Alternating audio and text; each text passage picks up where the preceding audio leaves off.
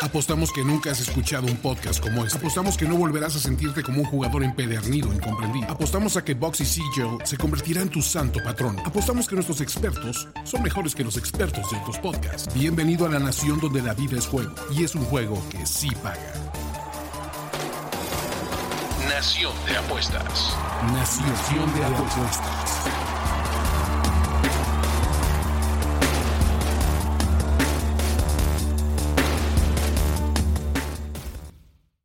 Seguramente ya lo escucharon un millón de veces, viene la un millón y uno.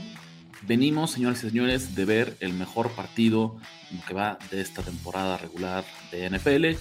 Bienvenidos a Nación de Apuestas, yo soy Ricardo de la Huerta. Andrés, Andrés Ornelas, ¿cómo viste estos Vikings? ¿Cómo viste estos Bills? Vámonos directo ya eh, de lleno a, la carnita, ¿no? Mejor partido en lo que va la temporada, espectacular partido, no tengo duda de que la NFL no deja de sorprendernos, estimado Ricardo de la Huerta, pero además en un escenario perfecto para los apostadores. ¿Por qué? Porque en un partido en el que no sabíamos si llevarle la contraria a los Vikings, ganan un partido cerrado y ahora nos da esta herramienta de poderle llevar con más razón la contra a los Vikings de aquí al futuro. Y los Bills pierden y a lo mejor va a haber oportunidades de irles a favor, ¿no? Minnesota le gana 33 a 30 a Buffalo, cubren la línea de más 6.5 sin ningún problema. Algo que a mí me alegra es que si a ti te gustaba Minnesota esta semana, cobraste sin importar el número que te tocó, ¿no? Cobraron el 3 y medio, el 6 y medio, el 9 y medio, todos, porque pues, al ser underdog y llevarse la victoria fue una, una victoria fácil. Andrés, la realidad es que no se acaba la suerte de Minnesota, ¿no? Vamos a ser muy honestos. Hay que darles algunos puntos, hay que mejorarlos, hay que subirlos un par de peldaños si quieres como en el ranking, pero fíjense todo lo que tuvo que pasar para que Minnesota ganara este partido. Tuvieron que remontar una ventaja de 10 puntos con menos de 5 minutos en el reloj. Tuvieron, ¿no? O tuvo que pasar la mejor recepción de la vida de Justin Jefferson, una de las más espectaculares que a mí me ha tocado ver en los últimos años, en cuarto y 18. Y de la vida de la NFL a lo mejor, o sea, entre una de las top 5, ¿no? Pues el, tema es que tal vez los, los, los, stakes, lo que había en juego no era tan alto, entonces, pues en un partido de temporada regular, pero definitivamente fue muy espectacular. Un castigo de offside en cuarta y gol, que después se vuelve relevante porque aunque no logran anotar, dejan a Buffalo en, adentro de su yarda 1, así a centímetros de su zona de gol. El fiasco de Josh Allen en uno de los peores quarterback sneaks que yo he visto y que se traduce en un touchdown de Minnesota defensivo, que es lo único que no podía pasar. Finalmente, en, eh, en tiempo extra, una intercepción cuando pensamos que venía el drive de la remontada de la victoria para Buffalo, una intercepción en zona roja de Josh Allen. Todo esto para arañar, para arrancar un triunfo súper dramático, Andrés, de 33 a 30 frente a los Bills. Exactamente, exactamente. A ver, es una serie de circunstancias este, que no se pueden volver a repetir por más que quisieras, por más que tuvieras el poder de manejar las energías, Ricardo de la Huerta, no podemos repetir esto. Pero te digo, para mí es una gran noticia, porque entonces ahora con más razón van a inflar las líneas de los Vikings, la gente les va a seguir apostando, seguramente se va a convertir en un equipo público en el que la gente ya confía y tú y yo seguramente vamos a encontrar maneras de llevarles la contra. Hace poco, Andrés, escuchaba esta frase que me pareció, me pareció perfecta para lo que estaba ocurriendo con Minnesota. Públicamente, o sea, generalmente, como la sabiduría popular asume que los buenos equipos ganan los partidos cerrados. Yo les voy a decir que no. Los buenos equipos evitan los partidos cerrados porque ganan convincentemente durante eh, la mayor parte del juego para no tener que estar sufriendo en encuentros cerrados. Por eso, en el mundo apostador se dice que los que los, los buenos equipos ganan y los grandes equipos cubren. Y otra vez, no significa que Minnesota es un mal equipo, lo hemos dicho acá, está ligeramente sobrevalorado porque se considera, hay quien con esta victoria lo va a poner como el mejor equipo de la NFL o como el segundo mejor equipo de la NFL después de Filadelfia. Yo te diría, Andrés, en mi ranking personal, yo creo que ahorita eh, Minnesota está entre el lugar número 5 y el lugar número 7 de equipos de la liga. Te voy a contar quiénes yo creo que son conjuntos que indiscutiblemente son mejores que Minnesota. Y tú me dices si coincides conmigo o no. Kansas City. Sin duda, coincido. Filadelfia. Coincido.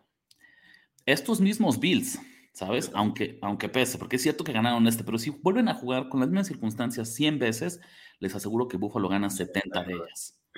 Yo diría que más. No, no, seamos esclavos, no, no, no, sé, no que caigamos en el sesgo de la inmediatez de lo que acaba de pasar. Insisto, si este partido se juega 100 veces, eh, Buffalo gana al menos. Porque además, una circunstancia que no pusiste en ese checklist fue la lesión de Josh Allen, que aunque no afectó su potencia de brazo Rich, para mí se afectó su, su precisión, por ejemplo. Y por ahí te diría Miami.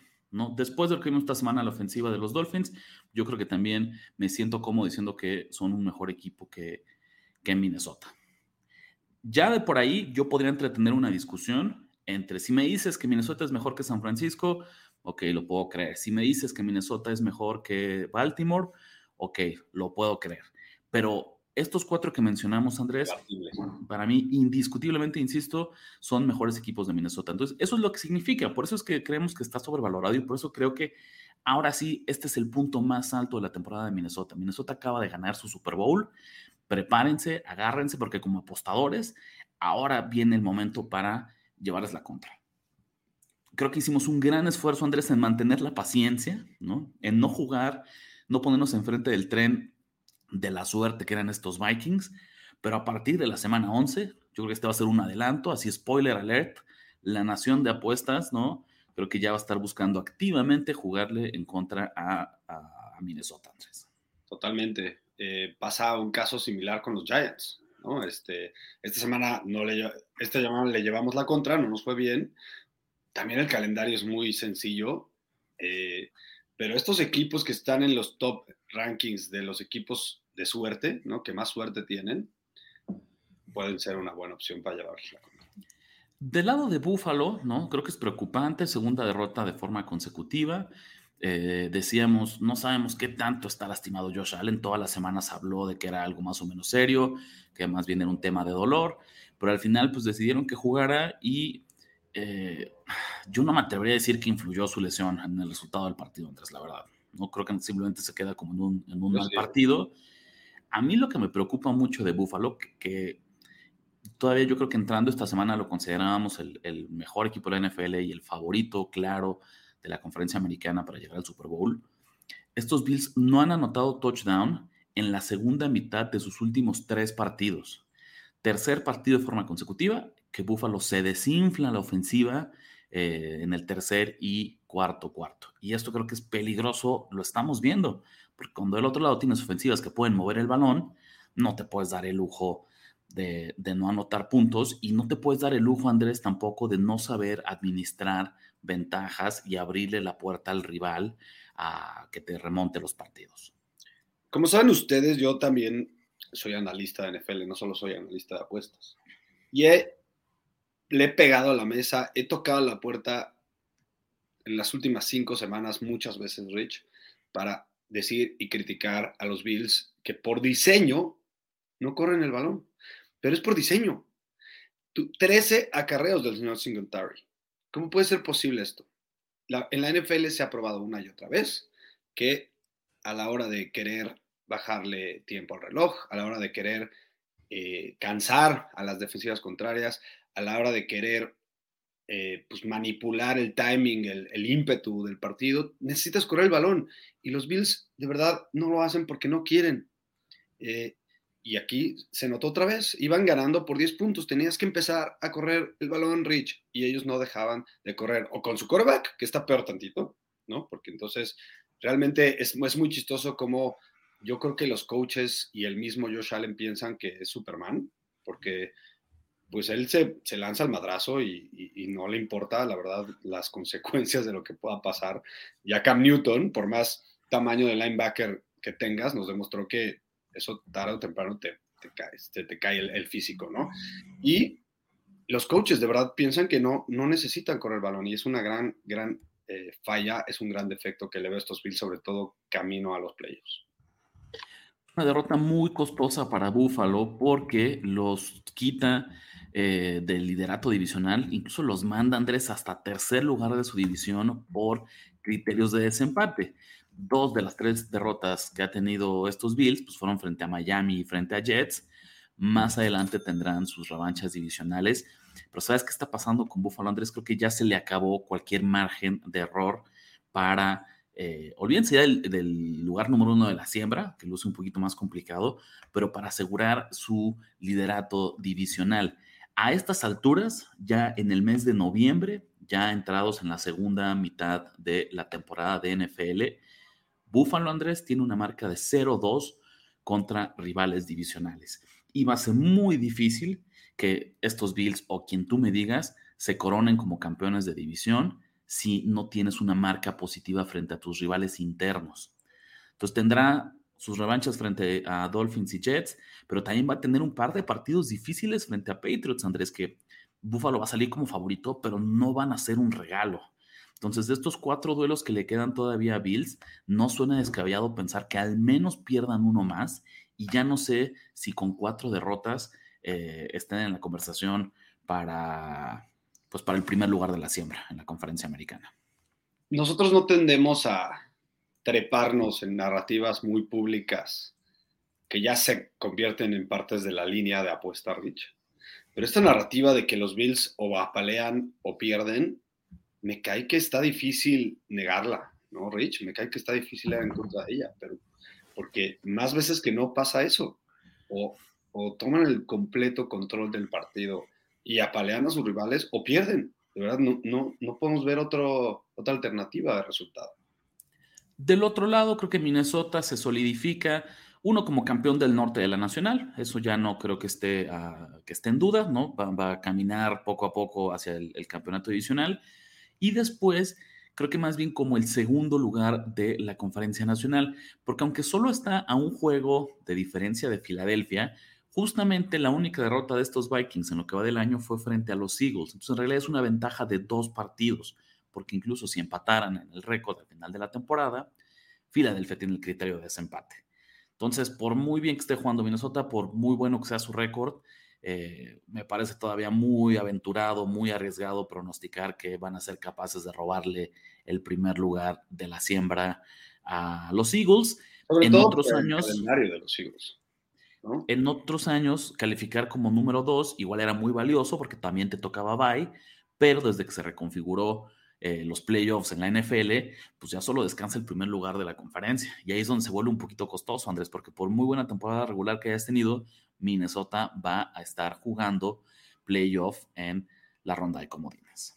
A ver, los Vikings se voltean y están contra los Cowboys en casa, luego contra los Patriots en casa, luego reciben a los Jets, o sea, tres partidos seguidos en casa, es curioso. Luego visitan a los Lions, reciben a los Colts, reciben a los Giants, van al Lambeau Field contra los Packers y van a visitar a los Bears. Siento que se ve más sencillo el calendario de los Eagles, pero igual este no es tan complicado tampoco. No, no tampoco, pero bueno, vamos a ver cómo le va a Minnesota. Tendremos todavía algunos partidos, prácticamente la segunda mitad de la temporada, para terminar de definir su lugar. Por ahora, pues sí, felicidades a los Vikings, felicidades a todos sus fans, ¿no? Siempre ganar un partido dramático va a ser muy sabroso, siempre se va a disfrutar, siempre ganar un partido en el que nadie da un peso por ti eh, tiene un, valor especial. Entonces, eso sí hay que reconocerlo. Simplemente no exageremos y no cambiemos de repente la percepción de un equipo que en serio ha ganado exclusivamente partidos cerrados todo el año. Cuando solo ganas partidos cerrados, le estás abriendo la puerta a la sorpresa, a la regresión, a que de repente eh, la suerte se voltee y entonces empieces a perder todos tus partidos, Andrés. El día empezó en Alemania. La jornada de NFL empezó en Alemania Tampa Bay finalmente parece que ya salió del mal momento, al menos está agarrando como cierto, cierta racha. Andrés vencen 21-16 a los Seahawks. Además cubren la línea que cerró en menos 2.5, pero estuvo también en menos 3 gran parte de la semana. Misma historia que lo que pasó con, con, Minnesota. No importa el número que tomaste, si tú respaldaste a Tom Brady y compañía, cobraste tu apuesta esta semana. Mira, es muy fácil de analizar este partido, Rich. Al fin, después de 10, bueno, después de 9 semanas de lo que va de la NFL, Tampa Bay pudo correr el, balón con comodidad. Eh, White, el corredor que ahora fue titular, inclusive con Toy Fournette sano, el señor White, Rashad White, tuvo el primer acarreo de parte de los, de los Bucks y corrió para 105 yardas, 4.8 yardas para, por acarreo. ¿Qué pasa con eso? La defensiva está más descansada porque yo creo que ha sido la parte más sólida de los Bucks durante todo el año y simplemente los partidos en los que han jugado mal es porque pues es difícil para cualquier defensiva mantenerte sólida todo un partido en el que constantemente estás regalando el balón de una u otra manera eh, a la ofensiva.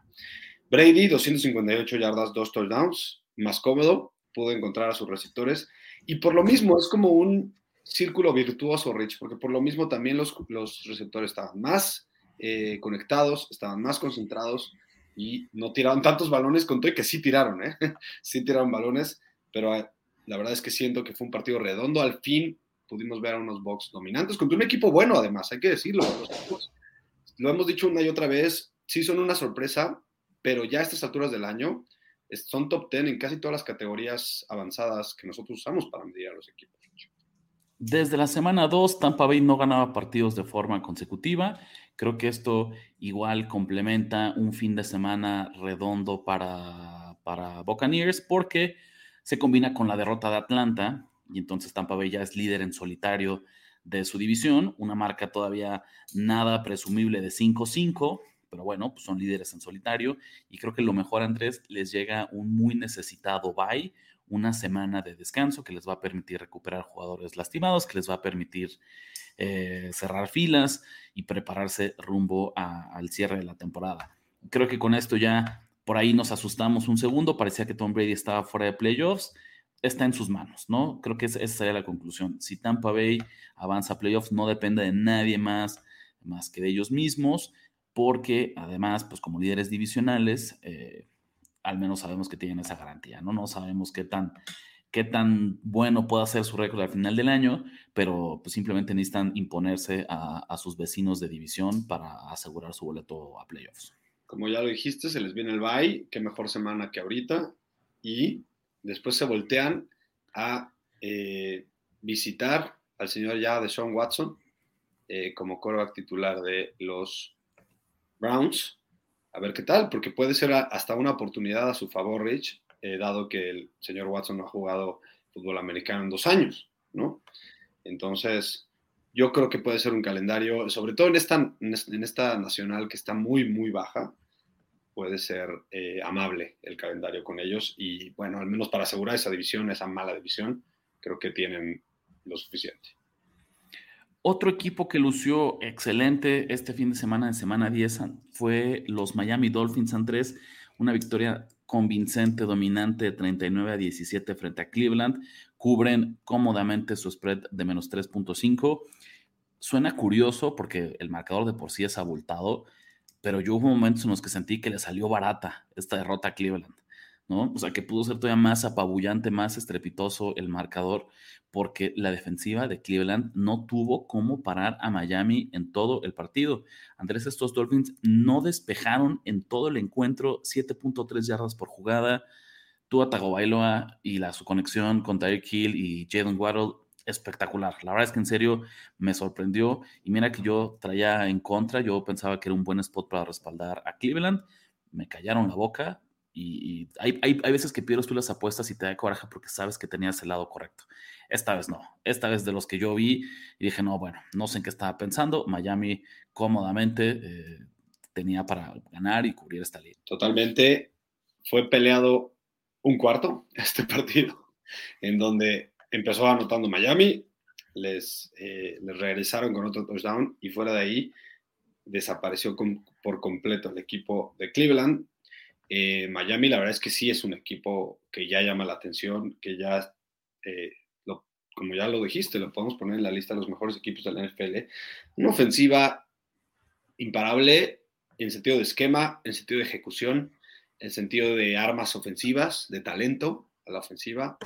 Eh, de verdad es que es eh, impactante lo que está haciendo el señor McDaniel. Hay que aplaudirle, porque yo he escuchado muchas, muchas críticas, porque si acaso es cierto que no ha sido el mejor coach eh, administrando el reloj o en ciertos ajustes, como esquema ha sido de verdad impactante, se trepa contra sus equipos, los pisa a la ofensiva eh, y la verdad es que no, no hay mucho que criticarle a este equipo. Yo por ahí, Rich, contó que aplastaron a los Browns, simplemente les pongo el pequeño bemol, el pequeño asterisco de que los tengo que ver jugando en el frío con esa mala defensiva. Esa, ese es a mí lo que me falta ver para ya decir que los Dolphins son verdaderos candidatos al Super Bowl, porque déjame decirte algo, Rich, y a lo mejor algunos de los que nos escuchan son fans de los Dolphins, se ha perdido el control de, la, de el entusiasmo que ha generado este equipo en los fans de los Dolphins.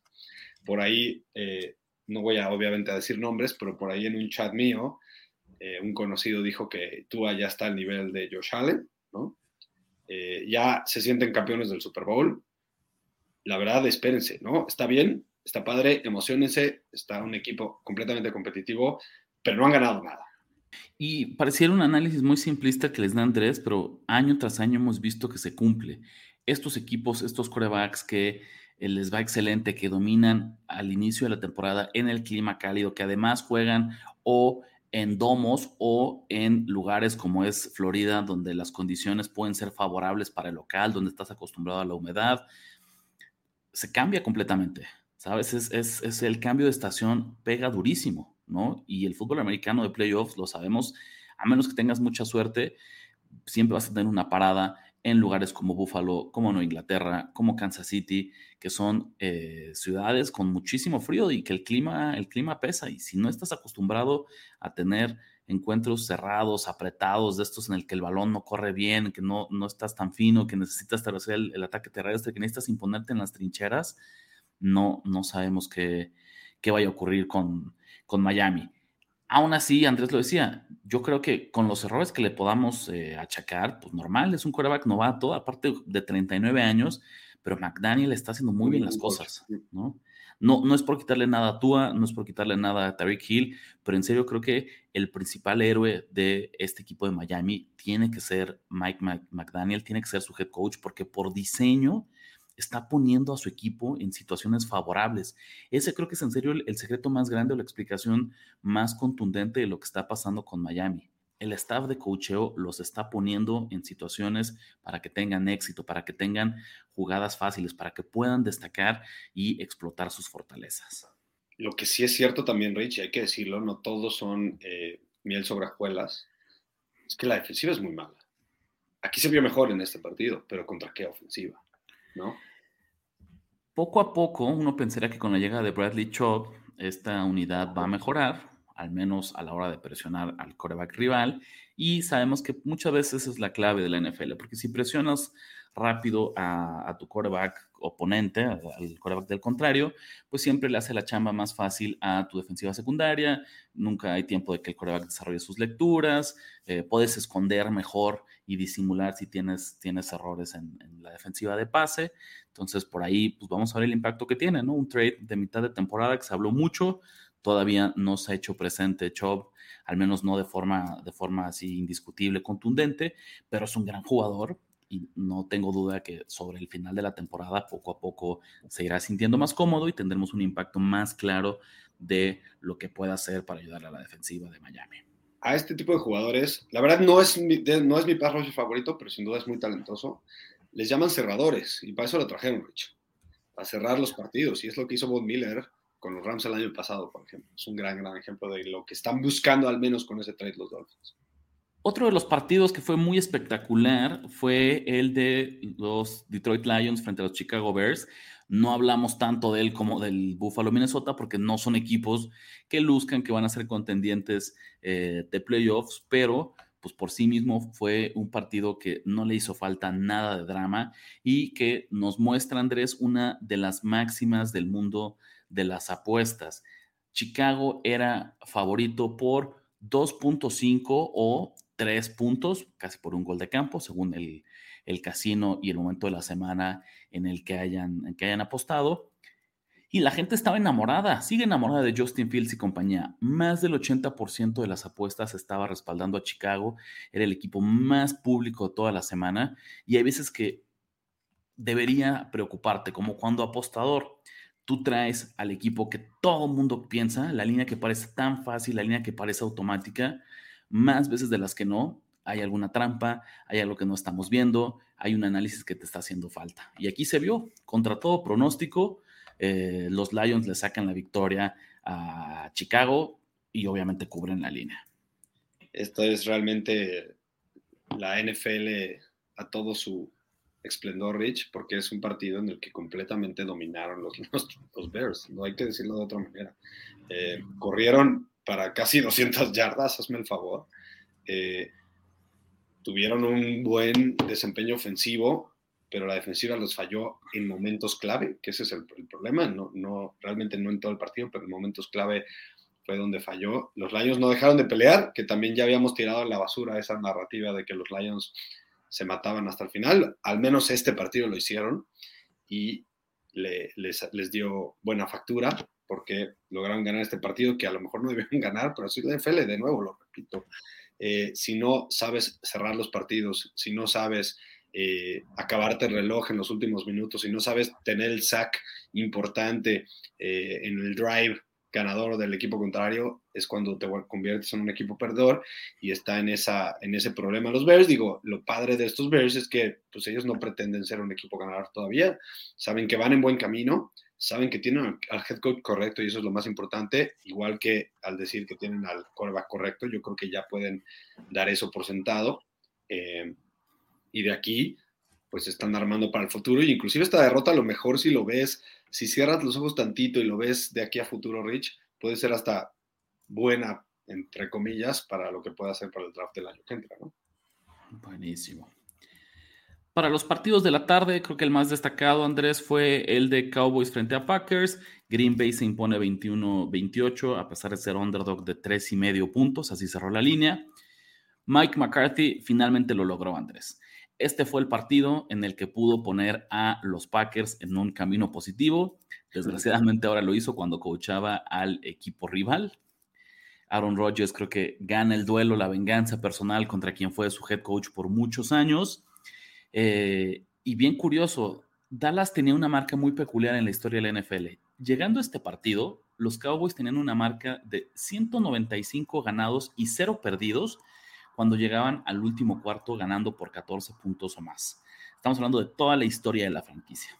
Pues esa marca ahora es 195 y 1 porque eh, se le escapó la victoria a estos Cowboys un último cuarto que Green Bay ganó 14-0, así obliga a irse a tiempo extra. Y por ahí Dallas, Andrés, tuvo una jugada, no creo que sea polémica, ¿no? Porque es justo cuando te la juegas en cuarta oportunidad en el tiempo extra, a pesar de que sea en una posición un poquito comprometedora, pues es muy comprensible, porque no necesariamente tienes que jugar al empate, ¿no? Creo que es, válido eh, correr, correr riesgos.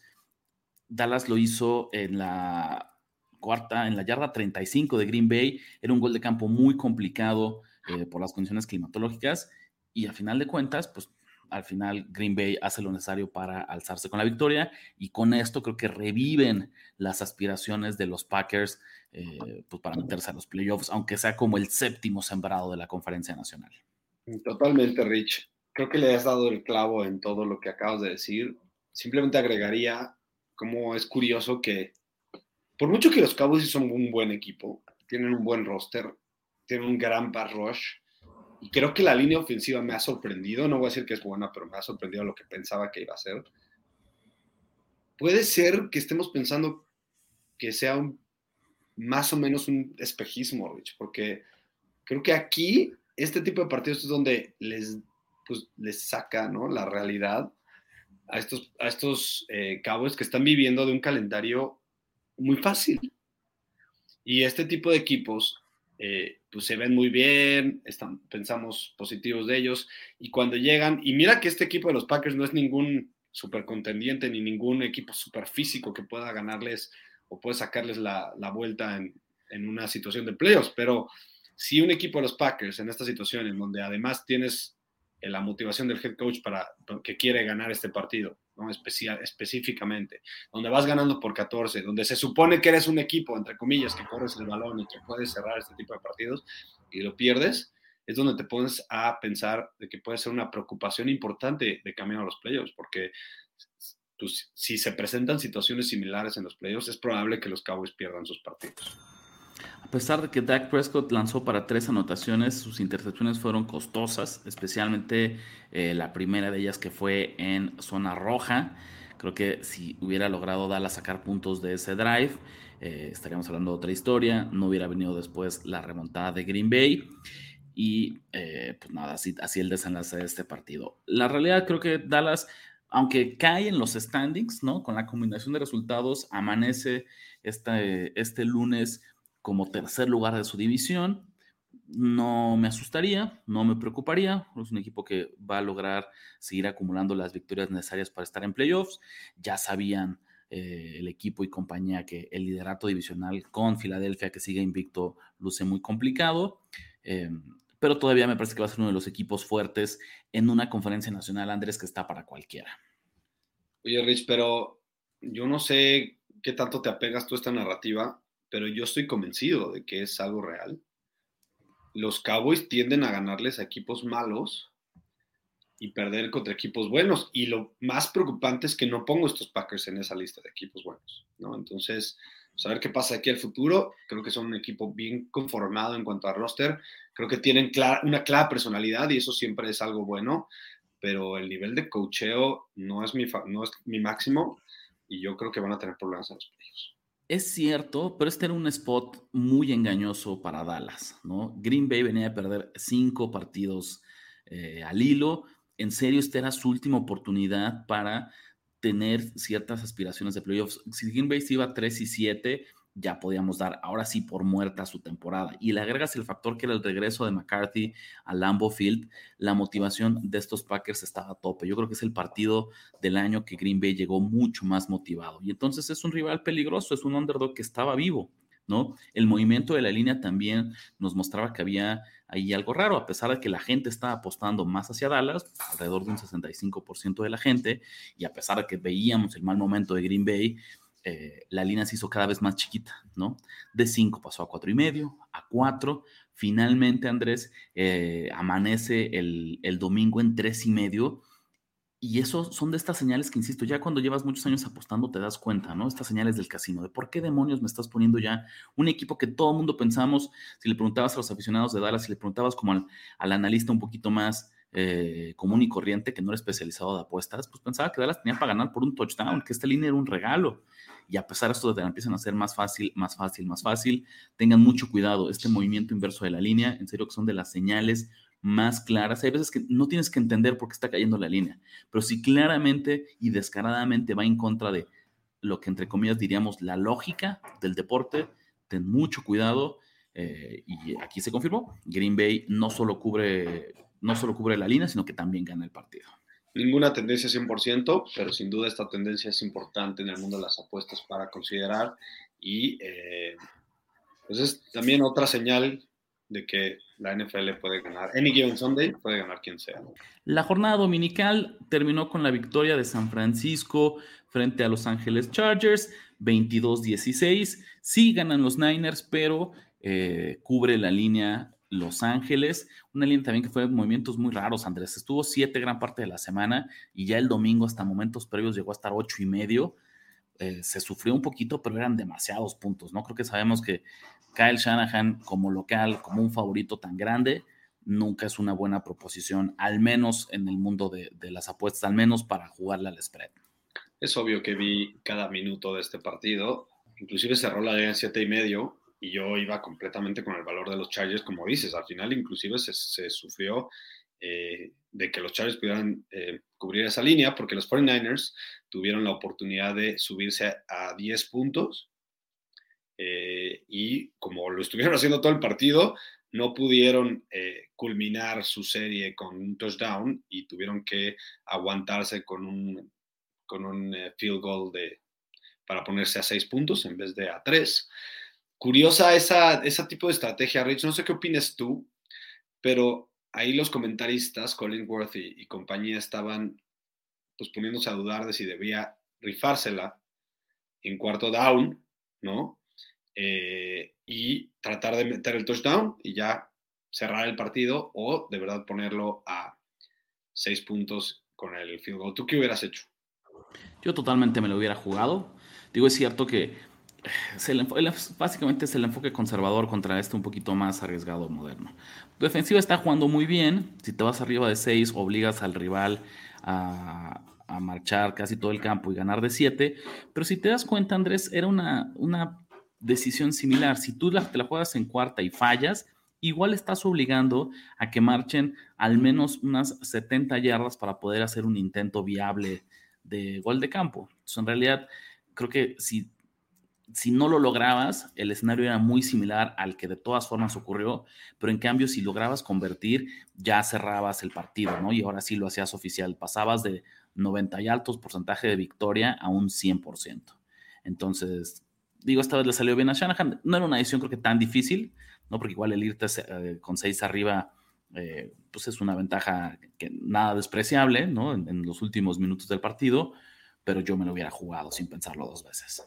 Fíjate que yo estoy del otro lado, ahora estoy del lado conservador. Em, sobre todo porque lo dices, esa narrativa de que la defensiva está dominando la puedes usar para ambos lados, porque con todo y que la defensiva esté dominando, siento que si es el hecho, si sí está dominando, es más fácil. O sea, puedo imaginarme que un quarterback como eh, el señor Herbert pueda avanzar a lo mejor 60 yardas, más fácil contra una defensiva que está dominando, que 100 yardas, ¿no? Bueno, no, que 80 yardas.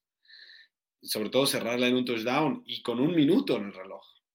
Porque ahí también le estás quitando, algo que no comentaste en tu, en tu opinión, Rich, es que al irte por el field goal, también te das la oportunidad de echar la patada en la 1, la patada de kickoff de la siguiente serie, ponerle la 1 y uno, bajarle algunos segundos a ese minuto y dos, tener la oportunidad de dejarlos más atrás de la 25.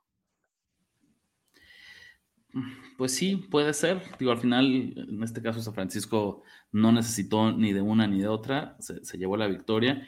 Curiosamente, Andrés, creo que es un partido que define, que explica muy bien quién es San Francisco. Tiene una gran defensiva, ¿no? Que al final de cuentas no se habla de, mucho de, pero me parece que es la unidad eh, clave de este equipo, que además una defensiva con muchísima profundidad, con muchísimo talento en los suplentes. Y creo que se vio tras la expulsión de Dre Greenlow, que cualquier otro equipo estaría muy preocupado si vas a jugar toda la segunda mitad sin uno de tus dos mejores linebackers. Pero en el caso de San Francisco no hubo problema, ¿no? Entra su suplente, entra Al Shair y es un jugador también muy por arriba, un titular arriba del promedio en la NFL.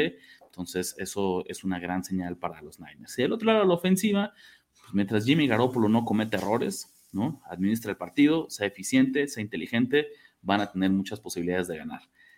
Es un partido sin pena ni gloria para el quarterback de, los Niners. Dejan pasar ahorita las estadísticas. 19 de 28 intentos, 240 yardas, sin touchdowns ni intercepciones. La estadística de la semana para San Francisco, Andrés.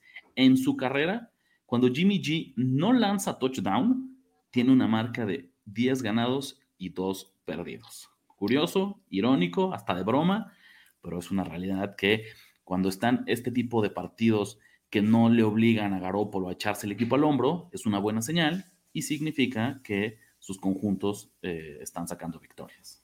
Totalmente no te voy a discutir mucho, sabes que yo amo a Jimmy Garoppolo y se me hace un buen quarterback, ¿no? Pero no hay duda, por más que me echen guerra a la gente, no hay duda que es un quarterback limitado y que no es un quarterback. En la NFL, lo he dicho muchas veces, hay dos tipos de quarterbacks, el que jala y al que lo jala. Y Jimmy G es de los que lo jalan. Y este equipo puede jalar a muchos quarterbacks. Sin embargo, Jimmy G está perfectamente bien, eh, pues, hecho para este sistema se lo conoce de arriba abajo, es un cuate que además tiene muy, muy buenas eh, señas eh, bueno, virtudes de liderazgo. Y eh, en este tipo de partidos, además, lo importante, Rich, no es tanto sus números. Fíjate la calidad de lanzamientos críticos que hizo en los momentos importantes de este juego. Está chistosa esta estadística que dices, del 10-1, sí, está bien, pero al final los puso en la 1. Jimmy Garoppolo, por ejemplo, te voy a, recordar una jugada. Estaban en tercera, creo, eh, tercer down, le, le, mandan un blitz al señor Garoppolo y el señor Garoppolo con tres o cuatro jugadores en su cara lanza un pase preciso para el señor Ayuk, justo en un pase en el que los puso en la 1 ya para cerrar el juego. Entonces, eh, ese tipo de jugadas es la que, las que necesitan el señor Garópolo. No necesitan que, que genere 350 yardas y, dos, y tres touchdowns. Necesitan que hagan las jugadas críticas en momentos importantes. Y no por nada tiene este gran, gran récord de ganados y perdidos. Olvídate de, de los touchdowns. Jimmy Garoppolo tiene un récord de más de 70% de partidos ganados cuando es titular. Entonces, eso te habla de cómo eh, es perfecto para este equipo, es perfecto para este sistema y puede hacer las jugadas críticas cuando más necesita su equipo, tan, eh, tan así que lo dicen sus números. A pesar de una marca nada espectacular de 5 ganados y 4 perdidos, eh, las casas de apuestas, el casino, le está dando mucho respeto a San Francisco, Andrés. Es el favorito para quedarse con la división. Hay un momio que indica que tiene altas probabilidades de llevarse a playoffs. Y en encuentros como el día de hoy, ¿no? Pues es ya no es ninguna sorpresa que lo veamos como favorito por varios puntos. Eso juega en contra, porque por un lado te dice que su desempeño, que su talento, que sus posibilidades de juego son mejores que las que indica su récord, pero por otro, pues nunca es cómodo tomar, tienes que estar muy seguro de un equipo, Andrés, para respaldarlo como favorito de más de un touchdown. Y es un poco lo que pasó hoy, ¿no? San Francisco gana el partido, ¿no? Suma una victoria más a, la columna de las Ws, pero no le alcanza para cubrir una línea que creo que sí estaba un poquito abultada, que estaba un poquito exagerada. No hay duda, los 49ers se voltean y les toca jugar contra los Cardinals en México. Se nos viene el partido de México. Ahí nos vemos por ahí con todos los que nos están escuchando. Luego reciben a los Saints en San Francisco. Reciben a los Dolphins. Ese va a estar interesante, ese partido, sin duda. Reciben a los Bucks. Visitan a los Seahawks en un partido que seguramente va a ser crítico para lo que pueda resultar de esa división. Eh, reciben a los Commanders, visitan a los Raiders y reciben a los Cardinals. La verdad es que no se ve, Rich, no pinta ser un calendario tan difícil para que los 49ers puedan sumar al menos pues, que unas cinco victorias de esos partidos y se consoliden al menos como un wildcard. Yo creo que pueden ganar la división, creo que va a ser el resultado que va a pasar, pero al menos yo creo que tienen unas grandes, grandes probabilidades de llevarse un puesto de wildcard.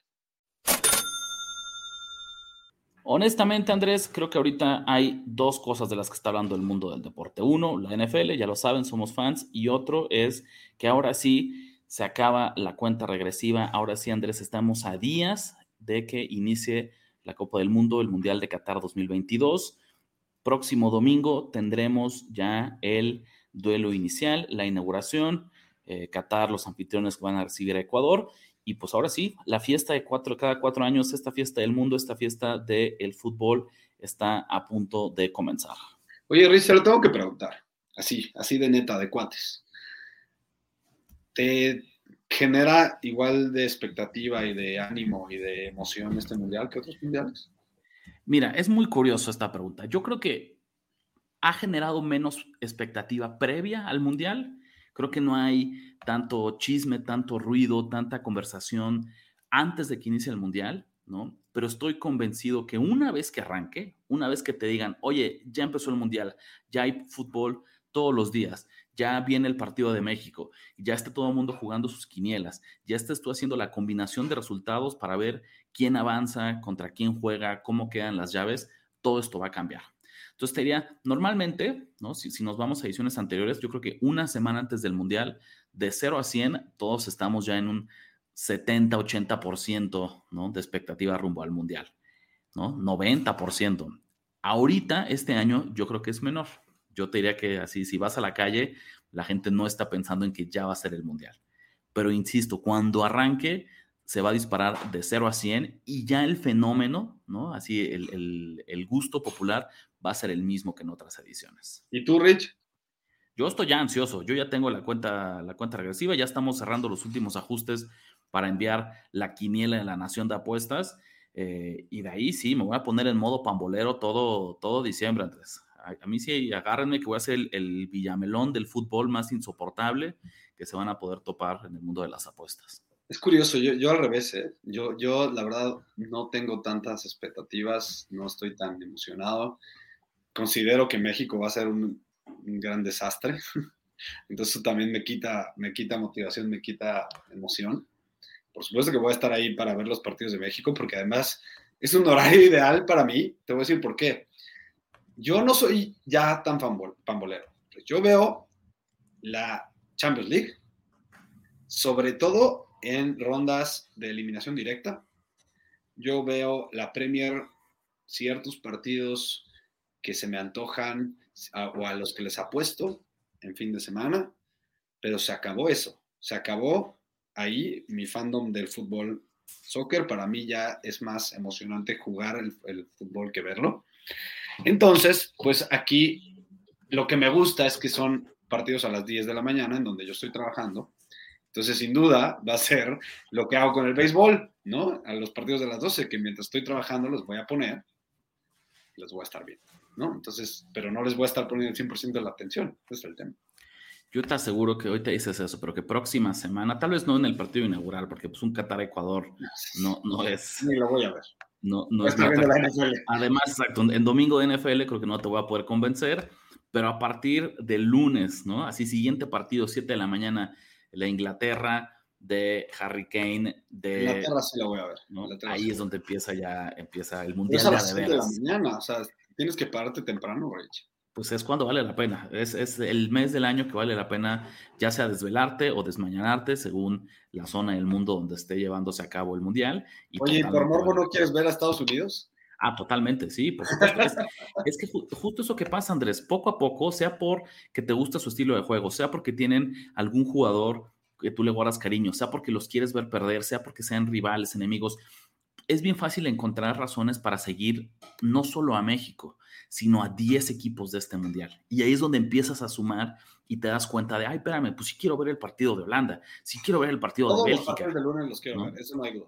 Entonces, salvo cuando tocan combinaciones muy complicadas, como justo esta de Qatar-Ecuador, que dices, bueno, creo que este sí me lo puedo saltar, es bien fácil encontrar una excusa, aunque no seas así pambolero, para decir, quiero ver hoy el partido. no, tienes razón. O sea, Argentina, quiero verlo contra Arabia Saudita. Obviamente voy a ver a México. Quiero ver el rendimiento de Francia, ¿no?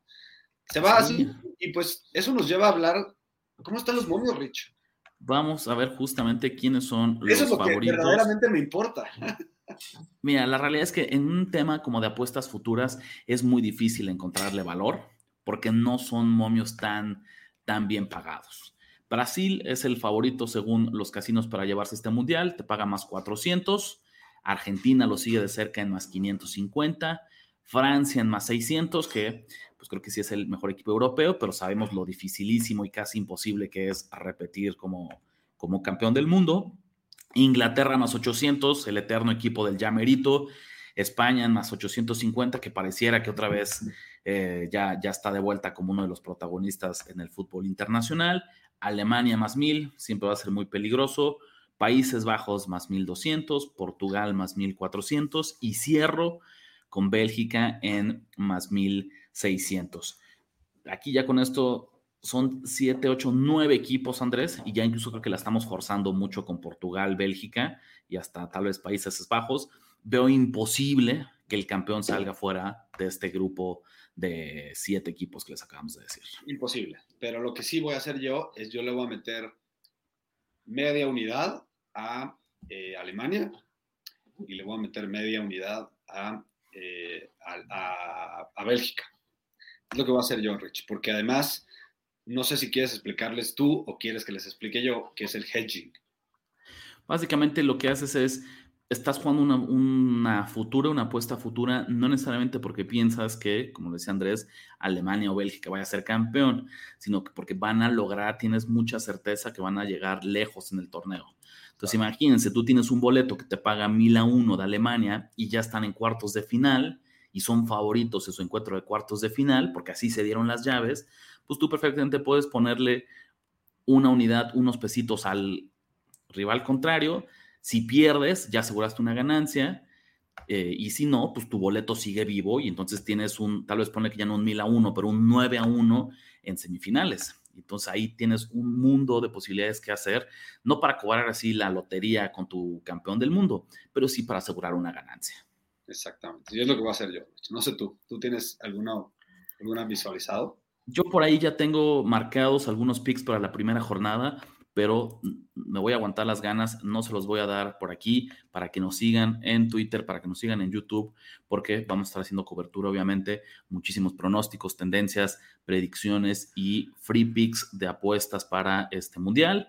No se lo pierdan, acuérdense, con nosotros creo que es al revés, Andrés, no solo de NFL vive el hombre, no solo de NFL viven los apostadores. Si tenemos mundial, a mí incluso es cierto que este que se juega en invierno es muy complicado, es muy inusual, pero buscándole ya el lado positivo, Buscando así como el beneficio, así haciendo leña, ¿no? O sea, sacando algo positivo de esta situación. A mí me agrada mucho que vayamos a tener NFL y Copa del Mundo al mismo tiempo, porque se me que va a ser un mes en, en, el que va a haber un montón de deporte de altísima calidad disponible. Y luego, si me apuras, que yo, por ejemplo, soy como muy fan de otras cosas como el fútbol americano colegial o la NFL, entonces en realidad hasta van a empezar los tazones, la, o sea, vamos a tener un montón de partidos, como va a ser una época de apostar. Vienen unos 45 días, Andrés, ¿no? Llenos de actividad apostadora, súper divertido, muy interesante. Ya, nada más de, decirlo, de pensarlo, me empieza a salivar la boca, Andrés, que arranque ya, por favor, la Copa del Mundo. Porque además está padre que los domingos vamos a tener acción casi como si fuera un partido de NFL de Europa, ¿no? Vamos a tener acción desde las 10 de la mañana. Vamos a pararnos así tranquilos mientras hacemos el café y de desayunar. Ponemos en la tele el partido que hay a las 10 de la mañana el domingo y luego ya nos metemos a ver la NFL y depende que haya después, el siguiente partido del Mundial, pues ya vamos ahí campechaleando. Cuéntenos ustedes, ¿no? ¿Quién creen que es, va a ser campeón del mundo? ¿Quién es su favorito? ¿A qué equipos van a estar siguiendo? Y yo creo que la eterna pregunta, Andrés, si México de una vez por todas va a poder llegar a ese pinche y escurridísimo quinto partido. De regreso al mundo de la NFL, Andrés, momento de adelantarnos, de leer las líneas de la semana 11. Vamos a poner a prueba el examen semanal de Andrés Hornelas como Tuve un examen laboratorio la semana pasada, por cierto, hay que decirlo. Se está convirtiendo en una máquina de predecir líneas Andrés Ornelas. Esto siempre es muy útil porque cuando te das cuenta que tu percepción cambia muchísimo de la del mercado, pues es como, uno, detectas valor, o dos, te das cuenta de tus sesgos. Y de repente dices, hoy creo que tengo que poner más atención y tener cuidado con cómo estoy evaluando a X equipo porque lo estoy poniendo mucho mejor o mucho peor de lo que dice el mercado. Primer partido, Andrés. Vamos a saltarnos el del jueves la verdad creo que no, no está. Bueno, no, sí, sí está interesante. Rectifico. Tennessee Titans visitando a los Green Bay Packers. Ay, qué bueno, sí está bueno. está, de esos morbosos que no quieres ver, pero sí. Eh, Packers menos 2. Packers menos 2.5. Y creo que se repite un poco la historia. Mucha gente va a estar sorprendida como demonios Green Bay, que de milagro le ganó a Dallas, que todavía tiene una marca eh, terrible, que todavía luce muy lejano a los playoffs, sale como favorito frente a unos Titans, que son líderes divisionales. Y, y marca de 6-3. Aguas con ese. New York Jets visitando a los New England Patriots. Otro interesantísimo me cae. Eh, Jets menos 3. Eh, no, ahora sí, lejos, Patriot menos 3 y medio. Lo pensé, fíjate que pensé poner a los, a los Patriots como favorito, pero también pensé en que los Jets, pues al menos la defensiva es muy respetada. No digo, yo me voy con las bajas automáticamente de, pronto, no sé en cuánto está en total. En 39, para que te vayas haciendo la idea, ah, lo vayas asimilando. De una vez. Bajas de 39 entre Jets y Patriots. Siguiente partido. Cleveland Browns frente a los Buffalo Bills. Cleveland Browns frente a los Buffalo Bills en Buffalo, ¿no? En Buffalo. Bills menos nueve y medio. Oye, muy cerca, Bills menos nueve. Me urge, Andrés, me urge, me urge, me urge que ya regrese eh, de Sean Watson como quarterback de Cleveland, porque ya no es divertido llevarle la contra a Jacoby Brissett. Ya se volvió, ya está muy vieja esa historia, ya está muy repetida. Ya, sabes, necesito un nuevo enemigo público, necesito a alguien que en serio me genere odio, porque estos Browns pues, ya están, están dando poquita lástima y que el villano, necesito así un, un refresh en la, en la segunda mitad de temporada para para revivir mi odio hacia este equipo. Oye, fuera de broma, siempre le va a mejorar los deportes cuando tienen un claro villano. ¿No? Sí, entonces creo que ahorita eh, Cleveland ya empezó siendo villano, la afición era un poquito antipática, ahora ya más bien digo que nos dan lástima, entonces ya más bien eh, que regrese Watson al menos para, para llevarles la contra a gusto. Para mí ahorita los villanos más claros son los Dolphins simplemente porque sus fans están inmamables. Tienen bye esta semana, entonces no puedo darle a Andrés el pronóstico para que se desquite, pero vamos a ver qué otro partido me gusta. Dallas Cowboys visitando a los Minnesota Vikings. A ver si es cierto. Vamos a ver si llegó la hora de llevarle la contra a Minnesota. Minnesota menos tres y medio. No, Andrés, todavía. Dallas favorito por dos. No, bueno, no, bueno. Pero y es otra vez, no lo piensen, yo sé que ustedes lo están viendo, sean fans de Minnesota o sean analistas, decir, no, qué falta de respeto, ¿cómo es posible que después de que le acaban de ganar a Buffalo y con este récord, eh, ¿no? De e, este récord de 8-1, los casinos todavía pongan de underdogs a, Minnesota? Pues señores y señores, es un poco porque es la realidad cuando... Es lo que es. Cuando lo haces fríamente, Andrés, estás analizando solamente el desempeño, las estadísticas, los números, eh, es lo que es. Entonces, yo creo ¿no? que Minnesota va a ser uno de los underdogs más populares de toda la semana. Yo creo que lo de Dallas, lo que decíamos, más allá del mal partido, era un muy mal spot porque tenían unos paques motivadísimos. Voy a explorar seriamente en irme con Dallas esta semana. Y además va a ser el equipo más tiseado, los Vikings, sin duda. ya vimos, eh, saludos a Ulises Arada, seguramente Ulises Arada va a tener a los Vikings con la patita de Kansas City visitando a Los Ángeles Chargers. Kansas menos tres y medio. Kansas menos siete, Andrés. Órale. No, visitante. Aún así sabemos, ¿no? La localidad de los Chargers es de las que menos pesan en la NFL, ¿no? El SoFi Stadium no necesariamente es, es un estadio que inspire miedo o respeto y pues las casas de apuestas lo están viendo con una línea que llega al touchdown. Veo valor en los, en los Chiefs, ¿eh? digo, en los Chargers. Así de bote pronto. Mientras me respeten el 7, yo la verdad, al menos, mira, podrá decir muchas cosas de los Chargers, pero al menos juegan a muerte, ¿no? O sea, lo vimos ayer. Digo, creo que el esfuerzo estuvo, ¿no? Y para cerrar, Andrés, justo lo decíamos, Monday Night Football, el partido de México, ¿no? San Francisco 49ers, entre comillas, visitando Arizona, pero el, encuentro es en un campo neutral, en el Estadio Azteca. Mucha expectativa, obviamente estamos muy emocionados. Uno, porque viene la NFL, dos, porque viene San Francisco, tres, porque pues, el señor Andrés Arnelas estará por ahí en el estadio. Y yo creo, Andrés, que lo justo es que también le apuestes a este encuentro, rompas tu regla de oro de no jugarla a San Francisco. Si ya vas a ir a ver el partido en vivo, al menos ponle ahí 50, 100, 200 pesitos, Andrés. Le puedo poner un prop. 49ers menos 8 y medio. 49ers menos 7 y medio. Casi, casi. Me gusta, algo que me gusta mucho de la serie internacional, Andrés, relacionado con el mundo de las apuestas, es que siempre que hablamos de los spreads decimos, hipotéticamente sería favorito por tantos en campo neutral. Porque en la NFL es rarísimo, es casi imposible que haya partidos en campo neutral, excepto cuando se juegan en el extranjero. Son los verdaderos campos neutrales donde en serio eliminan la ventaja o desventaja de localía y de visitante y te dice la línea cómo pronostican que un equipo es mejor que el otro. Exacto, la verdad. Y mira, no sé, pidan ustedes si quieren que hagamos un segmento especial o un análisis especial para este partido de México. Eh, pero ahí vamos a estar, ya lo dijiste, vale la pena hablar de él. Es, eh, pues ya este partido, inclusive Rich, que no se nos olvide que ya lo vimos exactamente igual en el 2005, y fue el debut del señor Alex Smith. Y a mí no se me olvida, yo estaba ahí. Y para cerrar una edición más del podcast, Andrés, vámonos con el análisis express y nuestro pick para el Monday Night Football de cada semana. Esta vez traemos a los Washington Commanders que visitan a Filadelfia.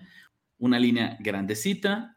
Eh, Filadelfia es favorito por 11 puntos, altas y bajas de 43 y medio. Rich, eh, si ustedes ya vieron el video de los miércoles de la Nación de Apuestas, felicidades, porque seguramente ya tienen un boleto que nos gusta mucho ahí, que es los Commanders más 11. Y si ustedes no lo vieron, ya lo escucharon aquí, pero también están reprobados por no ir a ver el video más importante en estas épocas de la Nación de Apuestas, que es este video de los miércoles de NFL en YouTube. Vayan, síganos, suscríbanse, Nación de Apuestas en YouTube y denos, eh, prendan sus notificaciones y denos likes a los videos. Eh, a mí me sigue gustando este número, Rich. En, ahorita ya encontraste un número de más 11 que se mantiene al que nosotros encontramos en ese video, pero en algunos casinos, Rich, curiosamente, hay un mini movimiento inverso de la línea, justamente. Puedes encontrar esta línea en algunos lados en el 10 y medio. Y aquí mi handicap va 100%, bueno, no 100%, pero un gran porcentaje metido en este impuesto extra que le están poniendo a los hijos por ser el único equipo invicto que queda en la Y por el otro lado, vemos una defensiva, ya podemos decir sólida, de los Commanders, porque además acaban en este momento de eh, decir en los medios que se va a activar el señor eh, Young, ¿no? Chase Young. Entonces va a ser una adición, una suma extra para esa línea defensiva que por sí ya era un trabuco. Y eh, otra cosa que meto en mi handicap es, el señor Heineken podrán decir lo que sea de él y a lo mejor podrán tener razón, pero si algo es cierto es que le inyecta motivación y esfuerzo y liderazgo a este equipo. Yo creo que se van a morir en la raya estos commanders, que si, que si algo han hecho bien es cubrir líneas. Entonces yo me voy por el underdog, no sé qué opinas tú. Yo traigo un prop que me gusta mucho. Eh, las altas de Devonta Smith en yardas por recepción. Está ahorita en 53 y medio. Me gusta hacia arriba porque creo que es un macho favorable. Lo hemos platicado. Tiene dos receptores muy talentosos Filadelfia, pero con fortalezas eh, diferentes. AJ Brown es un especialista. Cuando lo tienes, lo estás cubriendo hombre a hombre, le saca máximo provecho a, a esas coberturas porque es un receptor eh, grande, fuerte, que en, duelos de uno a uno suele, suele salir favorecido. Y cuando es de zona, Devonta Smith, que es más rápido, es más compacto, me parece que es, eh, es el hombre clave, ¿no? Y creo que es lo que van a ver el día de hoy frente a Washington, más defensiva de zona. Cuando se enfrentaron a estos equipos en la semana 3, al inicio de la temporada, ha sido el mejor partido de Devonta Smith en lo que va del año, ¿no? Se nos ha olvidado porque AJ Brown ha cobrado relevancia de nuevo las últimas dos semanas, pero Jalen Hurts ha sido, más que tener un claro favorito en su cuerpo de receptores, Andrés, creo que tiene que ver con lo que le está dando la defensiva eh, del otro lado. Entonces, eh, insisto, esperando que sea una noche de mucha zona en la defensiva de los Commanders, favorece a Davonta Smith, ya los vimos en la semana 3, entonces tomen las altas de 53 y medio para este receptor de Filadelfia. Que no se nos olvide, Rich, que al final esto es un partido divisional. Sobre todo, además, que eh, la ventaja de casa disminuye cuando es un partido divisional porque hay más familiaridad. Normalmente, entran en mis políticas casi siempre, el 70-75% de las veces que cuando un underdog divisional en un partido que creo que podría ser peleado por el matchup, me lo dan en doble dígito, lo tengo que tomar. Andrés, pues con esto terminamos una edición más de Nación de Apuestas del podcast. Muchas gracias a todos por acompañarnos. Se viene una gran semana, arranca con Monday Night, pero cierra con el inicio de la Copa Mundial. En serio, agárrense, síganos por favor en YouTube, suscríbanse al canal, suscríbanse aquí también donde escuchen el podcast, porque de aquí a final de año va a ser un cierre espectacular en el mundo de las apuestas y queremos que lo acompañen como los fieles ciudadanos de la nación que son. Exactamente, estamos listos para despedirnos. La verdad es que nos encanta hacer este podcast. Déjenlos en los, déjenlo en los comentarios, escríbanos a nuestras redes sociales, arroba Nación de Apuestas, si les gusta, si quieren que lo sigamos haciendo, si quieren que le metamos alguna otra eh, sección, si quieren que hagamos otro podcast a la semana, ya hay dos. Eh, de verdad estamos abiertos a escuchar sus comentarios. Listo, muchas gracias compatriotas, nos vemos la próxima. Ha hablado. Ya escuchaste los picks que pagan en grande y engruesan tu cuenta. Ahora recomiéndanos, comenta en nuestras redes y haznos crecer como tus ganancias. Nación. Nación de apuestas. Nación de apuestas. Conducción. Ricardo de la Huerta Ricardo de la Huerta y Andrés Ornelas. y Andrés Ornelas. Producción y voz en off, Antonio Semperi. Antonio Semperi. Un podcast de finísimos.com.